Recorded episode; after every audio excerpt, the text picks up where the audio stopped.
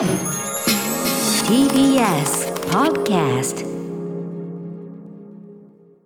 時刻は8時になりました。9月16日金曜日です。TBS ラジオキーセーションにお送りしているアフターシックスジャンクション。ラジオでお聞きの方そしてラジコでお聞きの方もこんばんは。金曜パートナー TBS アナウンサー山本貴明です。メインパーソナリティの歌丸さん東京 MX に向かったためここからはボードゲームショップドロッセルマイヤーズ代表渡辺則明さんとお送りします。いつもお世話になっております。よろしくお願いします。よろしくお願いします。ね。はい。あ、ちょっとなんか照れますね。正面に座ってると正面でね今ねそうですアクリル越しにっていうことで。ズームの小さい画面の山本さんとばっか会話してたんで。そうですよね、はい。私も平面の渡辺さんを拝見していた、はい。ただこのコーナー担当しているのであのー毎日のこういろんな特集とか、ええ渡辺さんが出てらっしゃるうお声は聞いていたのあでありがとうございますと。にかく なんかお会いしているような感じ、うん照れますよねいきなり正面ですもんね、そうですね。この歌丸さんの席に初め座るのも初めてですしね。ね歌丸さん不在のあのフィットネスパスタも初めてなんで。ちょっとなんか照れるんで先にお知らせしていいですか？もちろんですはい。えっ、と昨日ですねこの犯人の半沢さんの4コ漫画というのがちょうど発売されまして。物が目の前に、えー、と4コ漫画っていう4コマ漫画のコマがバラバラになっていて、はい。そのコマを並べてあの面白い4コマ漫画を作った人が勝ちみたいなボードゲームなんかもともとまああの小学館グッドゲームズから僕らが出してまして、はい。それの、えー、とルールは一緒なんだけどスピンオフで、えーこのあれしあれですね名探偵コナンキャラはい。たちが、えー、と登場する。漫画のなんかいろんなシーンがねそうなんですよ。四角いカードに書かれてる。そう。でこれを並べて4コマ漫画を作っていくっていうゲームなんですけどやっぱりねさすがにそのあの名探偵コナン本編のコマをバラバラに切り抜いてはい。並べて遊ぶとちょっとさすがにまずいかなっていう感じがあってはあ結構シリアスなシーンもありますからええ。ねやっぱ殺人事件とか起きるし。確かに。なんですけどこの犯人の半沢さんっていうのはそのあの名探偵コナンのスピンオフのはい。あのこの犯人役のあの全身黒タイツの男みたいなのがいるじゃないですか。あ。りますね。この人が主人公のスピンオフなんですよ。でギャグ漫画だからはいだからまあ許されるかなみたいな感じで。もちろんあのあのね青山先生やこの神場舞子先生の許可も取ってますけども。あのそれがまあこちょうど昨日発売したばっかなんで、ええええあのええぜひあの全国の書店とかボードゲームショップとかで売っております。あそうなんですね、はい。えー面白そう。なのでまあちょっとねあのぜひあの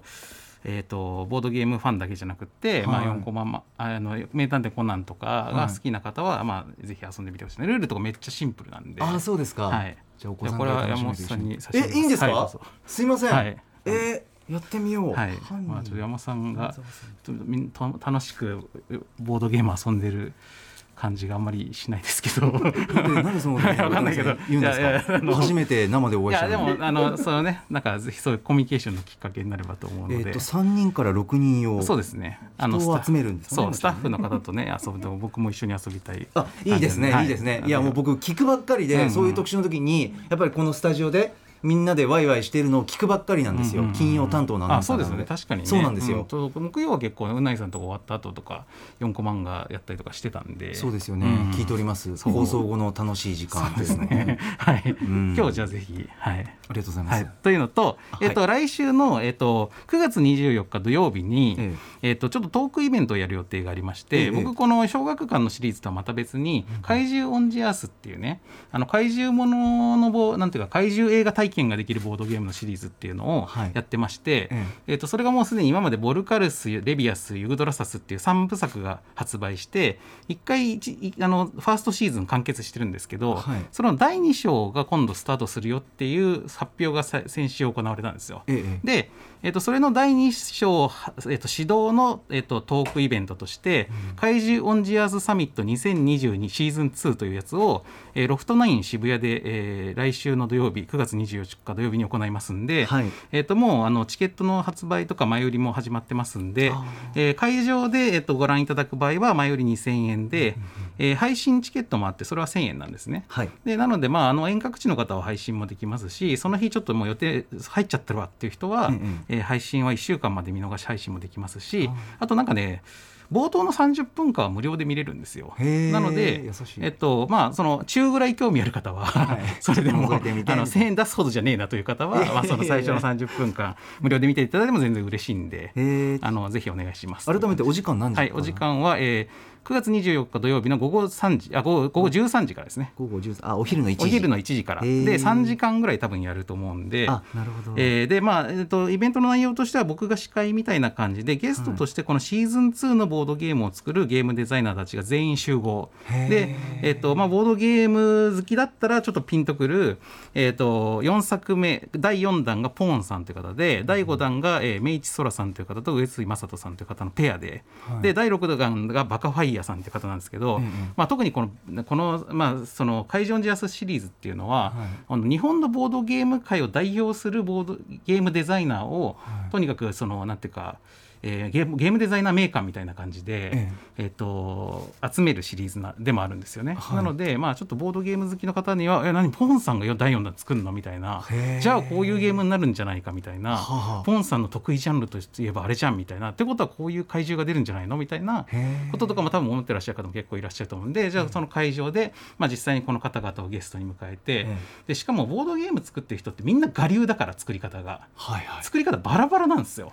でね。僕そのディレクターとしてそれに全部関わるんで、はい。そのえポンさんってこんな作り方してんの？とかさっきのメイチさんってこういうふうにソラさんってこうやって作んでったとかっていうのがまあそれぞれバカファイヤーさんとかあるんで、はい。それのそれぞれのゲームの作り方みたいな話とかも、あの結構3時間あるからたっぷり話せるんでまあそういうことにゲームの作り方とかに興味あるゲームデザインの話とかに興味ある方はぜひあの3時間の超長いトークイベントですけど、ええ。まあそれもお得でもあるんでたっぷりお得でお願いします。はい。そもそも皆さんボードゲームを作ろうっていう動機っていろいろそうなんですよ。どういうところにあるんでしょうね。やっぱり幼い頃にとか、まあ、そうですよね。やっぱねその日本ってやっぱゲームあの業界に入りたかったけど、なんかこう別の道に行った人ってやっぱりいっぱいいると思うんですけど、はい。ボードゲームって個人で作れるから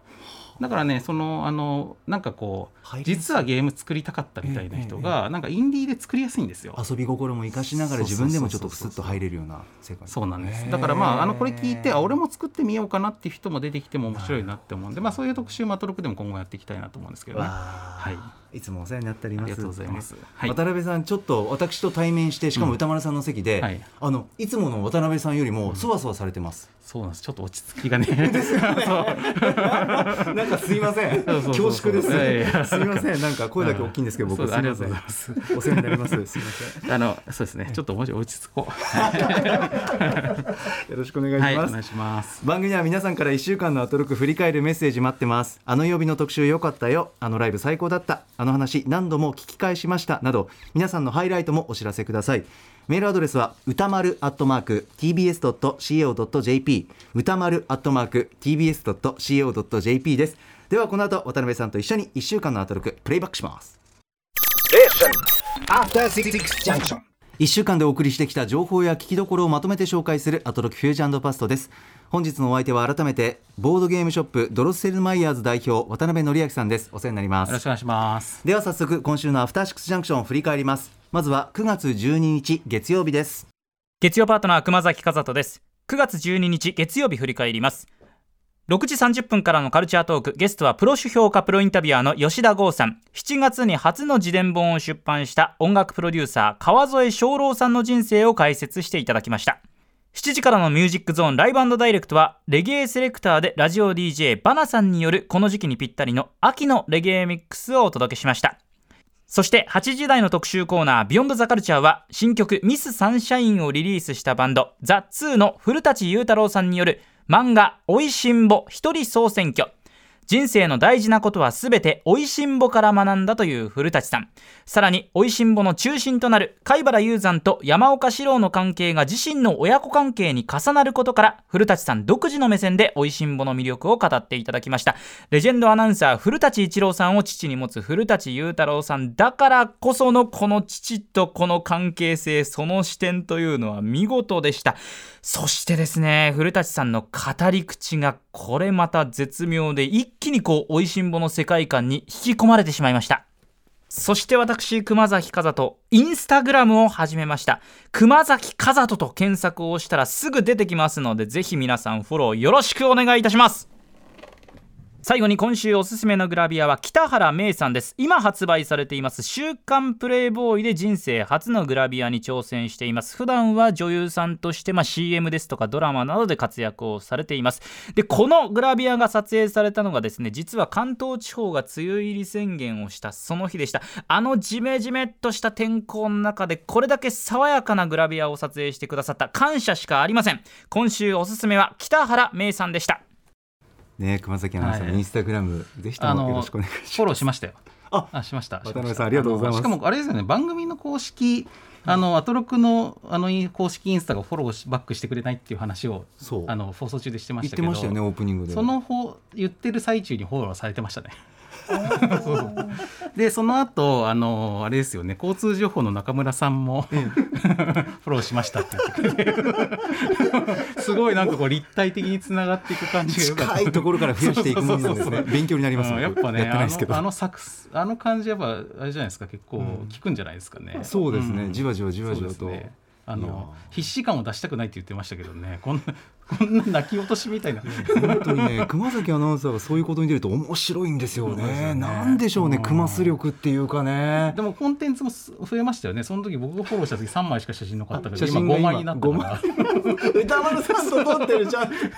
ありがとうございます。歌丸さん傘持ってる写真もあるしね。歌丸さんの力で増やしたいってい言ってやもう倍増ですよねそろそろね。はいだから皆さんも、はい、あのインスタフォローお願いしますということと、っ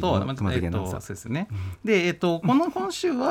えっと、なんかよくこの週をまたがって曜日ごとに、うん。えっと、は展開していく話として、はい。まあ、やっぱさっきの初恋の悪魔のダンスウィズデビルの新曲の件っていうのがー新曲。ライムスター新曲が毎日ねあのそのメイキングの話が展開していくっていうのがまあ、横軸としてあってさっきのあの、えー、と曲がかかったのが、まあ、それのクライマックスというはい。感じがあったと思うんですけど、はいまあ、これだから連続的にいただくと面白いのと、あともう一個あると思ったのが、えっとちょっと,、えっとえー先々3週前かな、はい。3週前に、えっとアトロック、えっと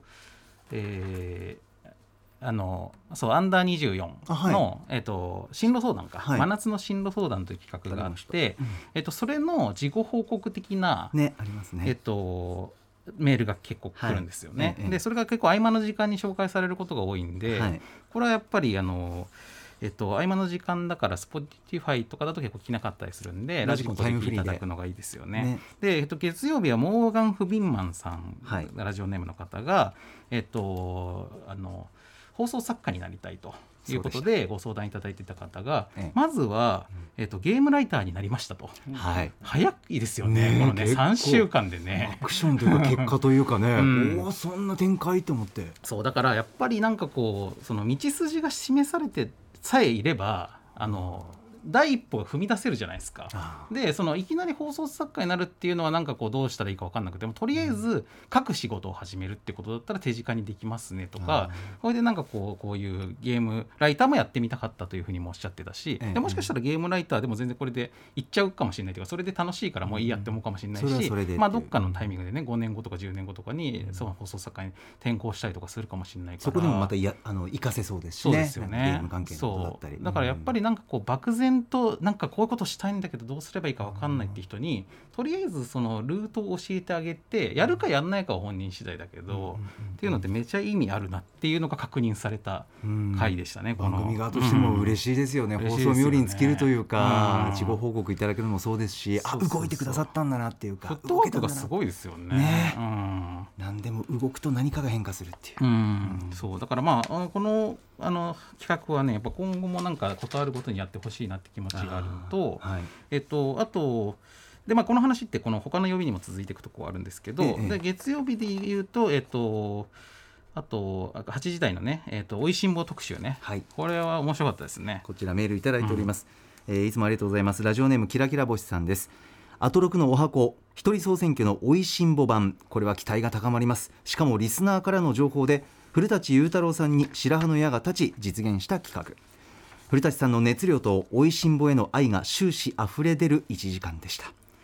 私はおいしんぼを読んだことがないのですが料理の美味しさのみならず親子の人間関係恋愛関係など深く描かれていることを知りました。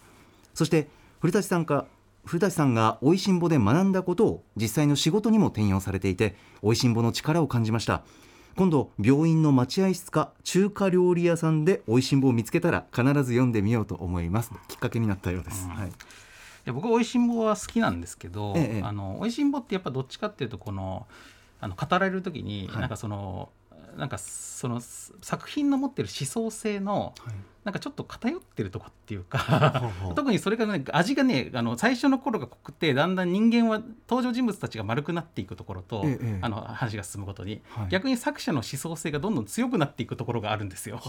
政治性とかね、ええでそういうところにちょっと注意しながら読んだ方がいいけど、ええでも好きだよみたいな感じで読んでいるから、だから料理に関する話とかはまあよくねそのこの料理の回が良かったとかこの話が面白いみたいなことはよく言うんだけど、恋愛をあ美味しんぼを参考にしてる人ってなかなかいないんですよ。新しいなもう。新しすぎて。古舘さんがそう。古舘さんのこのやっぱ第2章がすげえなと思って 最初のこのねすき焼きとしゃぶしゃぶの話とかね魚介類に何の酒が合うのみたいな話はまあよくおいおいしんぼ好きの間ではする話なんですけど、恋愛でここを学んだみたいなのを初めて聞いたからなんかむしろその女性感は気をつけた方がいいぞっていう話なんですけど。でそれであの思い出したら僕はそのおいしんぼの結婚のエピソードでもやっぱ好きだったんですよ。ええでなんでかっていうとやっぱ中高生の頃だったんでこれ結婚した頃ってその、ええあの栗田山岡がね結婚したのが。でその恋愛の話と思って読んでなかった人たちが結婚すると「えあいつら結婚したの?」みたいな。であのえなんかプロポーズしてたよ山岡がみたいな感じになって、ええ。いよいよ結婚かみたいな感じになるとなんか自分の知り合いが結婚するみたいな古くかのなるんですよ。でその頃のやっぱりこの90年代とかのトレンディードラマとかの恋愛観っていうのは、うんはい。結婚してプロポーズしたらもう次の回にはもう結婚式やってそれで終わるんですよ、話が。ええええだからそういう恋愛観になるじゃないですかやっぱ中高生としては。だけどおいしんぼっておあのそのプロポーズしてから結婚するまで3巻ぐらいあるんですよ。ああ結構そう。でその間になんかいろいろ新居を探したりとかなんかその親戚間の挨拶があったりとかして結構リアルな緻密に描かれてるんですねそうそうそうリアルなんですよ。そでその間がやっぱりその中高生だった僕としては、あ結婚ってなんかこういう感じなんだみたいな。でなんかそれがやっぱりね今見るとそのやっぱあのけ要は恋愛としての当人同士の問題だけじゃなくって、ええ。家同士のものでもあるんだよっていうことが描かれてるわけなんですけどはあ。それがまあ今そういう考え方自体がそれが嫌なんじゃっていう人もいると思うんだけど、あのこの家が前面に出てくるのが嫌で。っていう人もいるとは思うんだけどただ今読むとやっぱりそれは、まあ、この昭和的なちょっとその結婚観もかなり入ってはいるんだけれども、やっぱ日本社会における結婚の描き方としてはひときわリアルなところもあるし、まあ、ただその片方の家庭が貝原雄山とかだから、まあ、栗田さんのうちは結構あの普通ちゃんとしたうちなんですけど。だからねそこでだすごいそのリアルな日本の土着的な結婚の様子が描かれるにもかかわらず、んでも結婚披露宴で究極対思考の対決をやろうっていう話になるっていうね。これがすごい面白いんですよ。そうですね。でなんか尖ってるそなう。でそれをけけ結婚披露宴で究極と思考の対決にしようって持ってくのは栗田さんなんですよ。はあ。で今見るとあの栗田さんが完全にプロデューサーとして機能していて、まあ、あるいはその編集者っていうか、はいはい。要は山岡とその貝原っていう2人のクリエイターに対して、えくプロデューサー栗田がいろんなこのせ会社同士の新聞社同士の関係とかパワーバランスとかうまくこうあのいじることによってけこの2人をどうやって一個の結婚式に要は山岡さんの結山岡栗田の結婚式に貝原を出席させるために究極思考の対決っていう側をかぶせると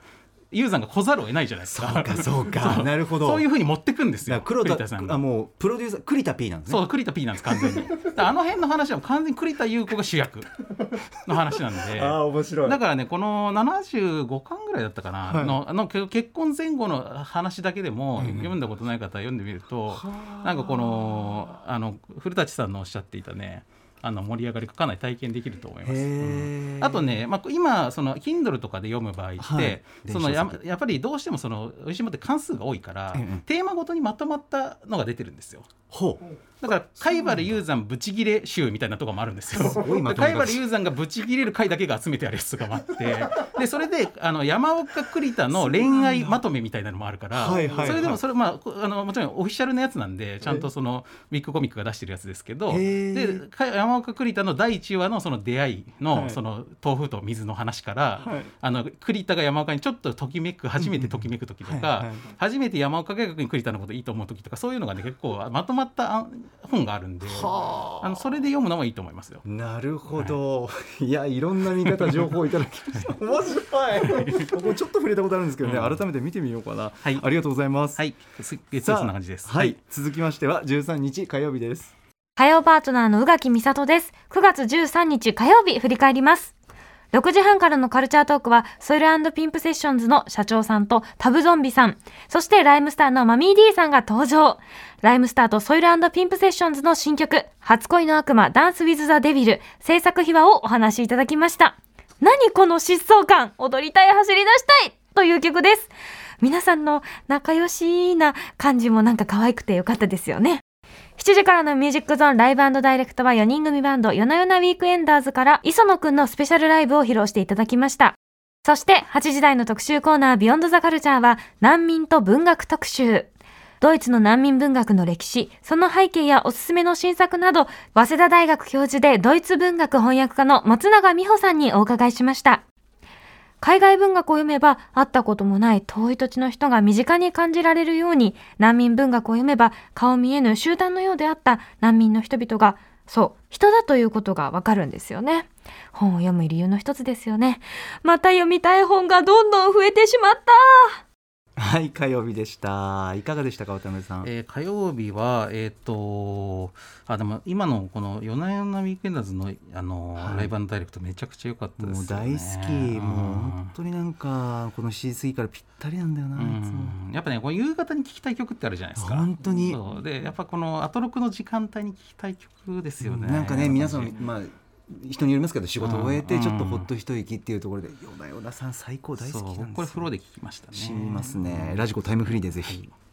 であと、えっと、方面ではい。こんなに嬉しいことはないで、ええ。美術の先生からのあのやっぱりその進路相談の時ありまに、したね。お前はここに留めておくのはもったいないというはい。コメントをもらって、うん。美術の世界にやっぱ進もうというふうに決めたっていう話があったんですけど、はい。これもやっぱさっきのあの進路相談の話と一緒で、やっぱねあのやっぱ10代の頃とかにこういうちょっとその攻めた夢を持っているはい。若者だったやっぱり自分としても思い出すのは、はい。この頃に聞き聞きたいことって要は、俺っていけんの？いけないの？ってことなんですよ。いけるなら頑張るしね。いけないんだったら頑張るとやばいことになるっていう、そのいやいや10年後に気づいたらやばいから。だからその俺頑張っていいの？頑張っちょっとまずいことになるのっていうのが知りたかったんですよ。やっぱ高校の時とか大学の時もですけど、だからやっぱその辺をだから誰かに教えてほしいんだけどそんなこと確定的なことを言える人はいないわけなんですけど、重責ですしねそうそうそう人生に関わるからそうだからこの美術の先生もそこはなん。かこうどのぐらいなんていうかこう強いあれで言ってるのかわからないけど、でも少なくとも俺はそう思うよってことは嘘はないわけじゃないですか。でその後うまくいくかいかないかはもちろんいろんな運とかもあるし本人がどのぐらい頑張るかとかもあるから、そう確実なことは言えないわけなんですけど、ただ全然箸にも棒にもかかんないのか可能性があるのかだけでも教えてくれっていうのがやっぱ高校の時僕思ってて。でやっぱりそのスポーツとかはまださその大会とかでどこまでいけたとか分かるから自分の能力を測る機会があるんですけど。結果として。そう。だけどこういう美術とかっていうのはちょっとその分かりにくいんですよね自分。面で言うと。そう自分のはよく見えたり逆にすごく悪く見えたりもするし。いろんな多面的な評価もありますし。そうなんですよ、そうう評価する人によって変わったりとかするからね、で僕は結局その美術高校の美術部だったんですけど、あはい。美術方面に行くのはちょっとリスキーだなって思って行けなくって。でまあなんかそういうものづくり系ではあるけどええ。国家資格だから食いっぱぐれないだろうということで建築学部に行ったんで。あーなるほど。すげえ気持ちわかるんですよね。うん、だから、まあ、僕はそこで結構安牌を取ったタイプですけど、え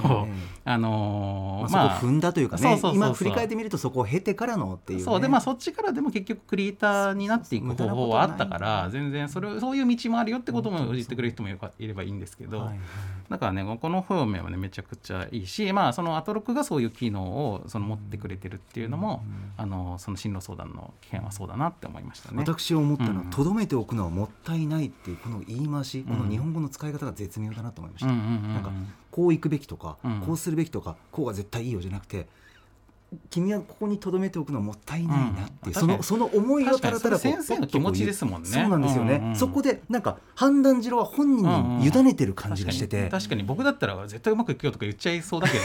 それは言いたくなそれはつい無責任だけ目の前にいるど、と。うん。うん。そうそこが俺はそう思うよってことですそう、もんね。見事だなと思いまして、うん。あったかいし柔らかいし包むような感じで、うん。ちょっとこう言葉を投げかける確かに。そうですね。はいで「ビヨンド・ザ・カルチャー」はドイツの難民文学の特集なんですけどええ。やっぱりこの特集は、あの難民文学っていうものがあるんだということを頭にインプットできるっていうことがまずすごいでかくって、え。これでその難民そのドイツにまあその大戦中にやっぱりそのナナチスのえっとだ迫害のから逃れて難民になった人たちがいっぱいいたからその文学が生まれたっていうのもあるし、ええ戦後にそのそれに対する反省からドイツが難民をいっぱい受けられるようになったから、なドイツにやってきた人たちのことを描いたものもあってまた別のジャンルができたりとかもして、はい。でまあ、難民文学とか亡命文文学とか移民文学とかそういうものが一個のジャンルになっていったっていう話ですよね。はい。であなるほどそういうのがあるんだって思ってで確かに日本にはそういうのすごい少ないと。でそれが日本人のその難民っていうものに対しての想像力の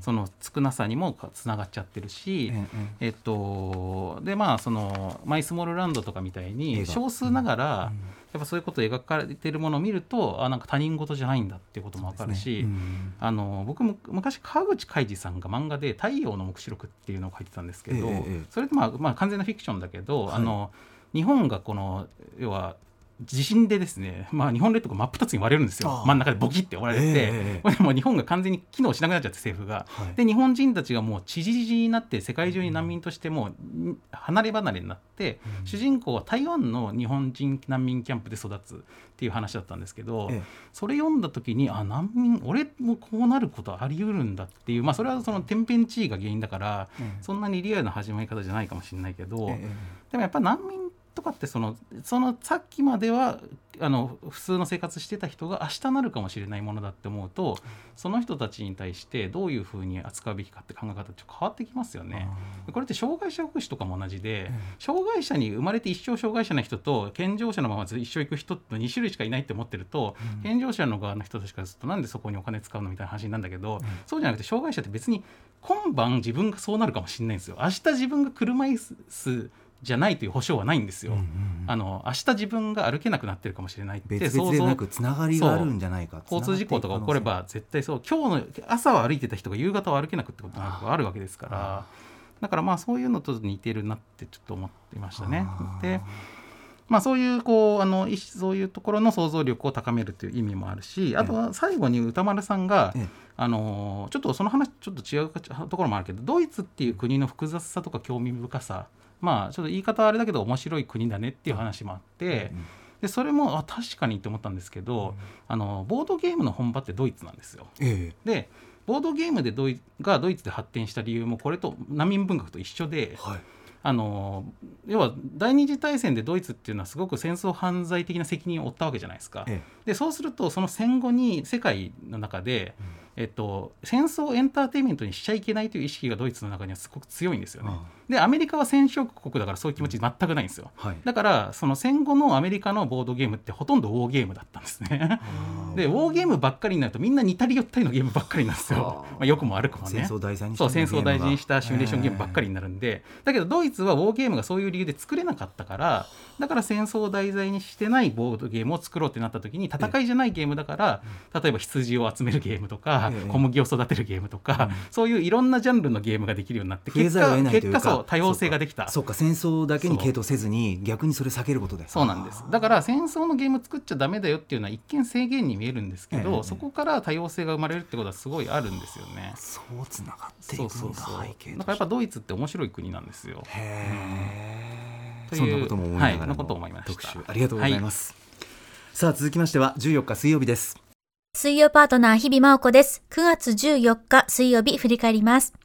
6時台のカルチャートークは、異能のヒップホップグループ、 Dos Monos からトラックメーカーでラッパーの荘子it さん登場です。新曲、 Dog Eats God、featuring、筒井康隆をリリースしたばかりということで、まあ、この曲についてであったり、荘子it さんの好きな筒井康隆作品などお話を伺いました。そして7時からのミュージックゾーンライブダイレクトは放送当日9月14日にファーストフルアルバム Room をリリースした R&B シンガー中津真央さん番組初登場でした。そして8時からの特集コーナービヨンドザカルチャーは高校演劇2022夏の終わりの報告会。TBS ラジオ沢田大樹記者に高校演劇の全国大会東京総文の模様をレポートしてもらいました。もうこの季節がやってきたなぁとある種定番化したことに元演劇部員としては大変嬉しく思っています。今年は進んだ12校、まあ、本当に質が高いと言いますか、脚本の精度であったり、それぞれの演者の演技力もある、大変にハイレベルな演目がずらりと揃っていて、今年も驚かされました。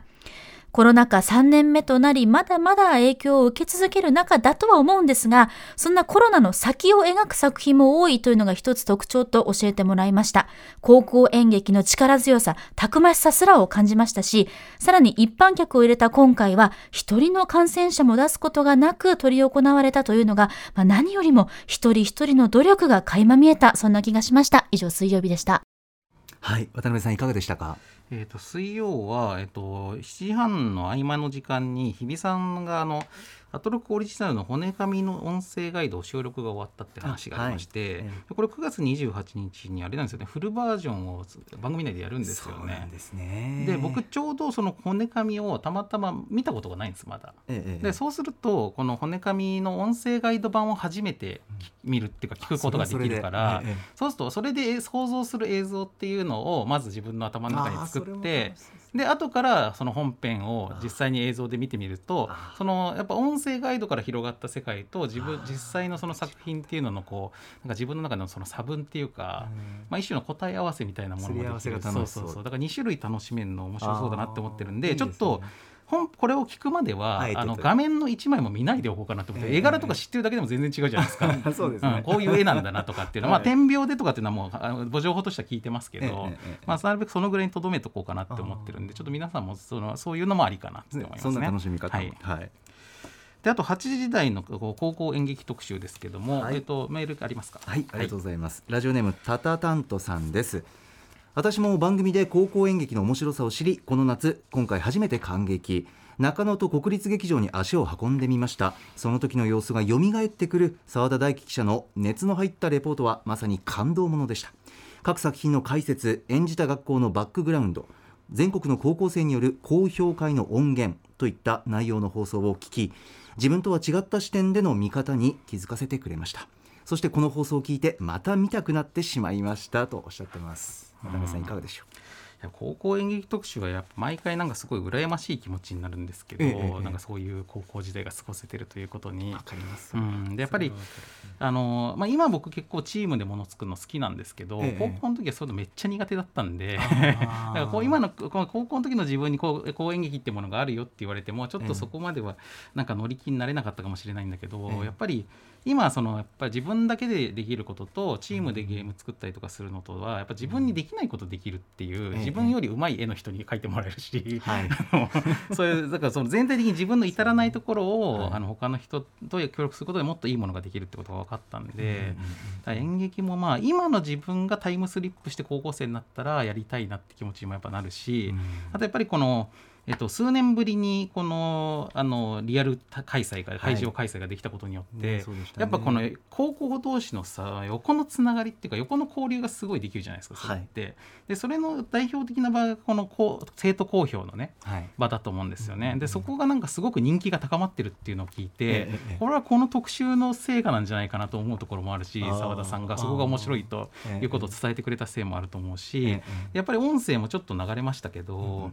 あの内容が毎回すごいいいですよね。うん今回もあのえっと、なんか管理社会的なそのところの中でその先生が物事を疑いなさいっていう先生にはい。すごくうなずかされるっていう生徒もいるし、そのでもそれって先生がなんか革命を先導しているのではみたいなええ。見方をしている生徒さんがいたりとか、うんなんかああやってやっぱこうお互いにそのやっぱ自分の作品をみんなつ発表してるわけじゃないですかその場で。はい。でその時にあ人の作品をこうストレートに評するのってすごい勇気いると思うんですよ。でお前はどうなんだって言われちゃうからさ、そのなんかこう安全なところから喋ってるわけじゃないじゃないですかみんなそう。ですねだからそれがすごい逆に言うと一番解像度の高い意見が聞ける場なはずで、うんだからそれはすごい羨ましいですよね。そうですね、うんなんかなんて有意義な時間とうん場所と意味のある行いなんだろうって毎年ねそうそうそうそう本。当に思いますよ。うんまああのなんかでもこういうのって多分地方とかでもそれぞれやってるんでしょうし地方予選の中とかでもそういうのって多分あるんだろうから、うんなもう知ってたら僕静岡でそういうの見に行ったかもしれないですね。自分がやるまではなんか行かなかったけど、はうんと思いました。はい。で今回はあれなんですよね。あの、りえー、と結構優秀作品の,、はい。あの配信があるっていうことなんで,、はい。で僕もそのページを見れるところまでは見ましたけど結構なんか6作品ぐらいあったから、ええ今後見ていきたいなっていうのとあとまあ毎年ですけど E テレの青春舞台で9月22日に、えっと放送されるってことそうですなんでね。木曜日24時30分から、はい。あの東京総部のドキュメントも含まれてるんですよねこれはね。そうですね。だからここれもあの様子が見れるっていう意味ではすごくはい。楽しみですね、あそのところもカバーしていただいてはい。ありがとうございます、さあ続きましてははい。15日木曜日です、木曜パートナー TBS アナウンサーのうないりさです。9月15日木曜日振り返ります6時30分からのカルチャートークは今月26日に新刊 NBA バスケ超分析語りたくなる50の新常識を出版するバスケットボールアナリストの佐々木クリスさんが登場。今月末に開催される NBA ジャパンゲームに向けて今知っておくべきバスケの新常識を伺いました。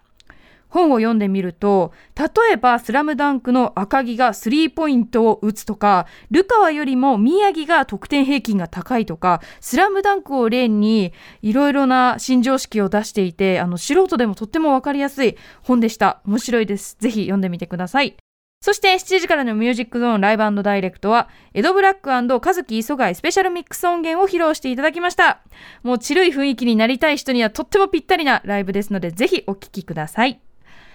そして8時台の特集コーナービヨンドザカルチャーはゲームのアクセシビリティ最前線報告2022秋。視覚障害があるバイオリニストでゲームのアクセシビリティ研究チームインビジブルゲーミングラボ代表の白井孝明さんと視覚障害があるゲーム制作所の野沢幸雄さんお二人が登場。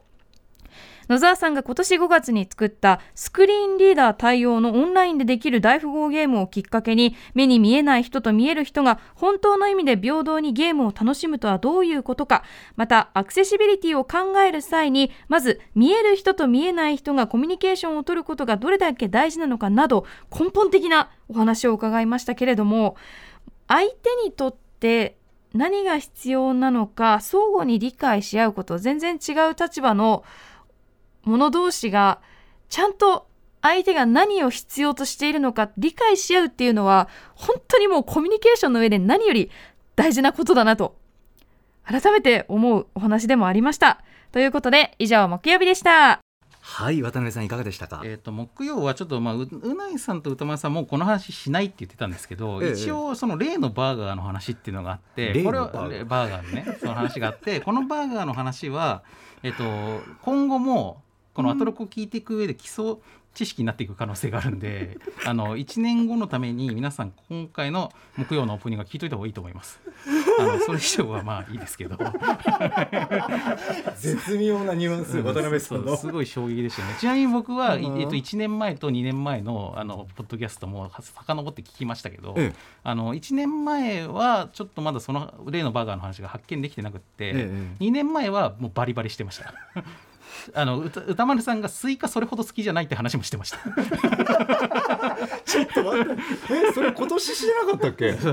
今年して今ましたよ。スイカの話。よそうそうそう。それなんかほうなんだっけ？オイスでしてたんだ。あ島島ワーナだだ島ワーナの夏の話でしてたんだ。その話2年前もしてました。だねこれ1年後にその放送を流しても気づかないかもしれないですね 録音で。ものすごい実験企画。聞いたこと聞いたことあるぞみたいな。春日みたいになるねそうすると。すごいいいと思いますねうん。はいはいでそれはだからまあちょっと皆さんあの一応きインプットしておいた方がいいですよっていう感じで、はい。えっとこの時の合間の時間にも、えっとアンダー24アストロク進路相談の、はい。えっとメールが来てまして、えー作曲の仕事に就きたいという茎だけの信玄斎さんのお母さんからね今度はね、はい。メールが来てた。これはねやっぱ僕も人の親ですからうん。分かるって思って。でそのお母さんがそのその茎だけの信玄斎さんに対して、あのやっぱりこの音楽の仕事に就くっていうのはすごく不安定な道だし茨の道だから、はいもうちょっとどうしても親として安定的な方を進めてしまうんだけど、でも別にその作曲の仕事も会社に所属してするのもああるんだと。うんそのいうことをその富田さんがあの教えてくださってでそういう意味だとあの放送作家の方もはい。事務所に所属している方も多いっていう話だったりとかして、はい。でそうなるとなんかなんかそういうこう本当に昔の作曲家みたいなベートーベンとかみたいななその茨の道を行かない、でね。そうそうそう、うんなんかね。で孤独死するみたいなのをじゃなく。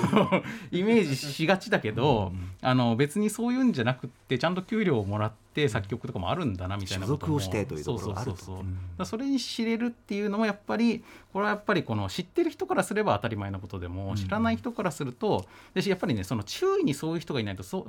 相談のしようがないっていうか。うん。でそれってやっぱその文化資本とか情報格差の話なんでやっぱこういう情報がすごく集まる場だからこの番組とかは。ええだからそれをこうやっぱり世の中にこうどんどん還元していったりしかもそれを下の世代にねはいやっていくっていうのはすごく意味あることだなとあ改めて思いましたねこれもね。またネット上で調べたらってよく言われますけど、うん。やっぱりこの人の言葉でとかぬくもりでとかこういうラジオっていう共有の場でっていうのも大事ですよね、うん。うん何か伝わってくるものが違うというか。そうそうそうそう、うん。やっぱ本とかに書いてあるのはやっぱり相手のことをどのぐらい信頼していいのか分かんないじゃないですか、はい。でまあとりあえずこの番組のことを信頼してたらこの番組が連れてくる人は邪悪な人ではなかろうみたいなこととかはやっぱりある程度信頼ができるから、そういうのもいいですよね、ありがとうございます、はい、はい。さあそして。えー、とあとはですねやっぱりこれだな。あのこの木曜日の特集コーナーのはい。ゲームのアクセシビリティ特集2022は、はい。やっぱりまあ僕はかなりこう自分のジャンルの話なんで、えーとまあ、むちゃくちゃ突きつけられてるなと思いながら聞きましたけど、ええええ。で、えーとね、実はこの、えー、と2人その出演された白井孝明さんと野沢幸雄さんの、はい野沢幸雄さんとは僕は面識がちょっとあって。えええっと、野沢さん覚えてらっしゃらないかもしれないんですけどもしかすると、その野沢さんも参加していたこのオーディオゲームセンターっていうですねその音と音だけで遊べるゲームを作ろうっていうワークショップに僕も参加したことあるんですよ。はいでその時たまたまですけど一緒に山下メロさんっていうあの、えっと、レトロ平成レトロ。カルチャーの,、あのコレクターの研究家の方と同じチームになって僕。だから僕と山下メロさんが一緒にその音声だけで遊ぶボードゲームを作ったことがあるんですよ。それ でただそれその後コロナ禍になっちゃってそのオーディオゲームセンターって企画自体がその展示の予定とかが大きく変わっちゃったんでそれはい作ったゲーム自体は表に出てないんだけど、ええその時に作ったボードゲームってオノマトペっていう仮タイトルのゲームを作ったんですよね。はい。でそれはどういうゲームかというとえっとなんかこう最初にお題が出るんですけどそれをその一人みんなが見て、え例えば包丁みたいなお題が出たら、その包丁を表す擬態語をね言っていくんです順番に。擬態語。でトントンとかシュッシュッとか、はいはい。ザクザクとかそういうの言ってて。連想できる。そう。でそれを言ってった時にその元のお題が何なのかっていうことを当てるっていうゲームをやったんですけどでそのゲームってやっぱり考え方としては、えっと、擬音語は禁止だったんですよね。だからそれと微妙そのザクザクはちょっと擬音語かもしれないんだけどシュッシュッとかは擬態語じゃないですか。はあはあではあはあ。でそれって音聞こえない人は聞いたことがあな擬音擬態語っていうのはだからつまり、えっと、聞こえない人でも頭の中にはあるはずのものかもしれなかったりとか。イメージで。そうそう。でそういうのをみんながそれぞれその象徴ってものをどう捉えてるのかっていうのが、えっと、人によってち違う世界が見えてるかもしれないからその、はいなんかお互いのこの視点の違いみたいなのを体験できるゲームとしてその時は考えたんですよね。なんだったんですけどやっぱり今回のこの特集を聞くと、はいそれってやっぱりこうむしろ遊ぶ中でそのああなたはそういうふうに感じてるんですね。私はこう感じてるんですっていう違いを違いを際立たせるっていうか、そういう遊びなんですよどっちかっていうと、はい。だから聞こえる人にはこう見えてるけど聞こえない人にはこう見えてるっていうことをお互いに情報交換するっていうゲームなんだけど、ええ。でもこの中で野沢さんがおっしゃっていたオンライン大富豪っていうのはむしろその違いが見えなくなる、そのその聞こえる人も聞こえない人も全くフラットに遊べる。ですね。でオンラインで遊んでる相手がその聞こえてるのか聞こえてないのかとかが見えてるのか見えてないのかとかが、えっとあのか分かんないっていうかねそれが理想だっていうは話もあったじゃないですか。だからなんか僕はその一回そのぼ耳の聞こえないあ目の見えない方と、えっと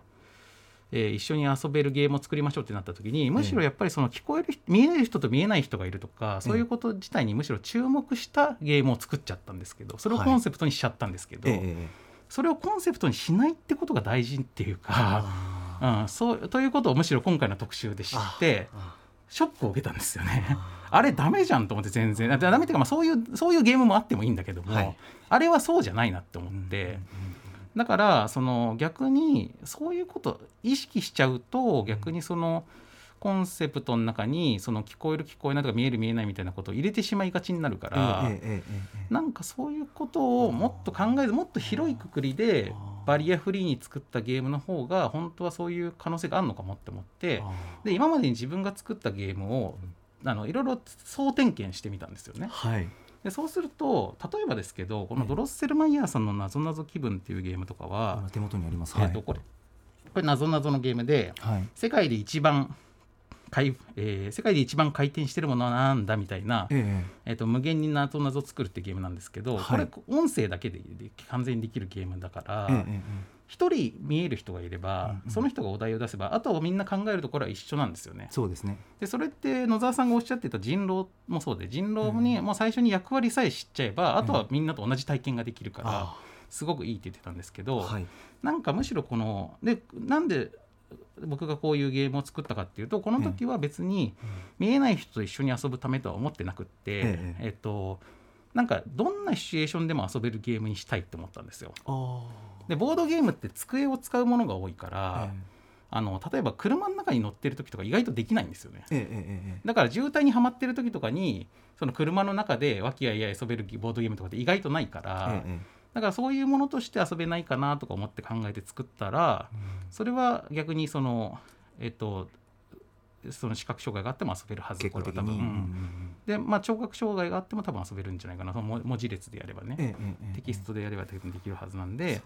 なんか。なんか多分ちょっとそのあのなんかいきなり話が飛んじゃったかもしれないんですけど。作りとしてそうそうそう。として感じる部分がすごくあったすごくあった。であのえっと、この中で語られていることっていうのは今までのアクセシビリティ特集では、そのラスト・オブ・アスみたいなすごく豪華なゲームにええがっつりした、えっと、アクセシビリティの機能をつけるっていうことを一個の見本として提示してたんですけど、はいでそれをやってる時は僕らみたいな小規模にゲームを作ってる人からすると、まあ、それは大手がやっていくものしかないなと思っていや正直思ってたところなんだけど、でも今回その小規模にああやってただじゃんけんポンの時にポンって言わないでグーとかチョキとか言ってくれるだけでアクセシビリティになるんですよって話と一緒で。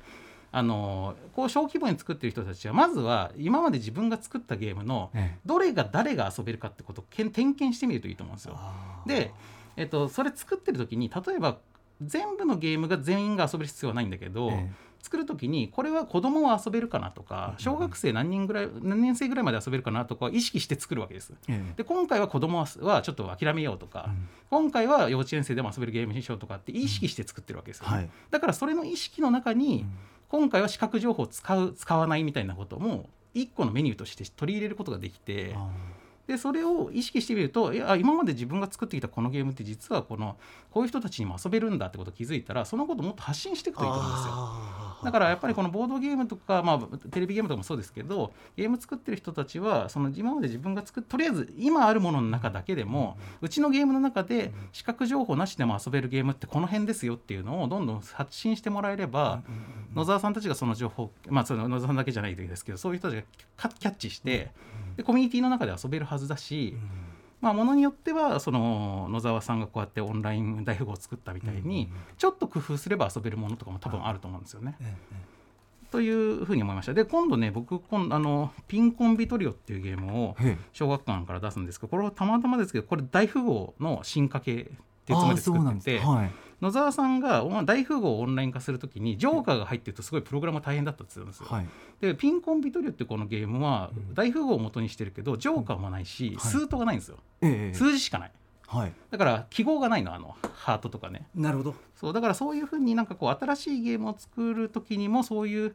あのことを意識ししててもしてなくてもとにかくシンプルにしようとかユニバーサルにしようとかって言って作っていくと結果そういうふうになるってこともあるなってことが分かったからすごい勉強になりました。うん渡辺さんの受け取り興味深い視点教えていただきました。皆さんいかがでしたでしょうか、さあということで本日振り返りで紹介した各コーナーラジコのタイムフリー機能やスマホアプリラジオクラウド Amazon Music など各配信プラットフォームのポッドキャストでもお楽しみいただけます。ここまで今週1週間のアトロクでした。この後は来週1週間の予定まとめてお知らせしますでは来週1週間のアフターシックスジャンクションの予定一気にお知らせします。まずは9月19日月曜日。6時半からは映画評論家の柳下喜一郎さん登場。7時からは寝言の元ギタリスト増田瑞希さんのソロプロジェクトミーダ登場。8時からは歌丸よイギリスのサッカーチームアーセナルのドキュメンタリー「オール・オア・ナッシングアーセナルの再起」を見てくれ特集。ゲストは佐々木香織さんとカルロス矢吹さん。20日火曜日。6時半からは歌手声優の中島めぐみさん登場。7時からはピアノ3ピースバンド竜松山登場。8時からは映画の全米興行収入ボックスオフィス特集。ガチのボックスオフィスウォッチャーオスカーの行方さんに、えーボックスオフィスの仕組みやボックスオフィス注目ニュースなど解説してもらいます。21日水曜日6時半からは映画紹介上映集団グッチーズフリースクール登場。配給に携わった映画アザーミュージックや映画雑誌ムービーマヨネーズ3について伺います。7時からは京都出身の5人組バンドロマン革命初登場。8時はニューアルバム「ミュージックレストランロイヤルホスト」リリース当日藤井隆さんインタビュー。22日木曜日です。6時半からはゲームジャーナリストジニさんによる注目のゲームトピック紹介。7時からのゲストはサラウンド初登場。8時からは島尾真帆プレゼンツ。帰ってきたおしゃワングランプリ。リスナーの皆さんから思わずおしゃれじゃーんとつぶやいてしまうおしゃれな出来事を募集中。23日金曜日。6時半からの週刊映画時評ムービーウォッチメン。来週宇多丸さんはブレットトレイン評論。7時からは DJ はじめさん登場。8時からは1週間の番組を振り返るアトロックフューチャーパスト。次回のゲスト脚本家映画監督スクリプトドクター三宅隆太さんです。渡辺さんあと8秒です。ごめんなさい、はい、えー、おしゃワングランプリと、えー、ボックスオフィス特集が楽しみです。ありがとうございます、また来てください、はい。After Six Junction.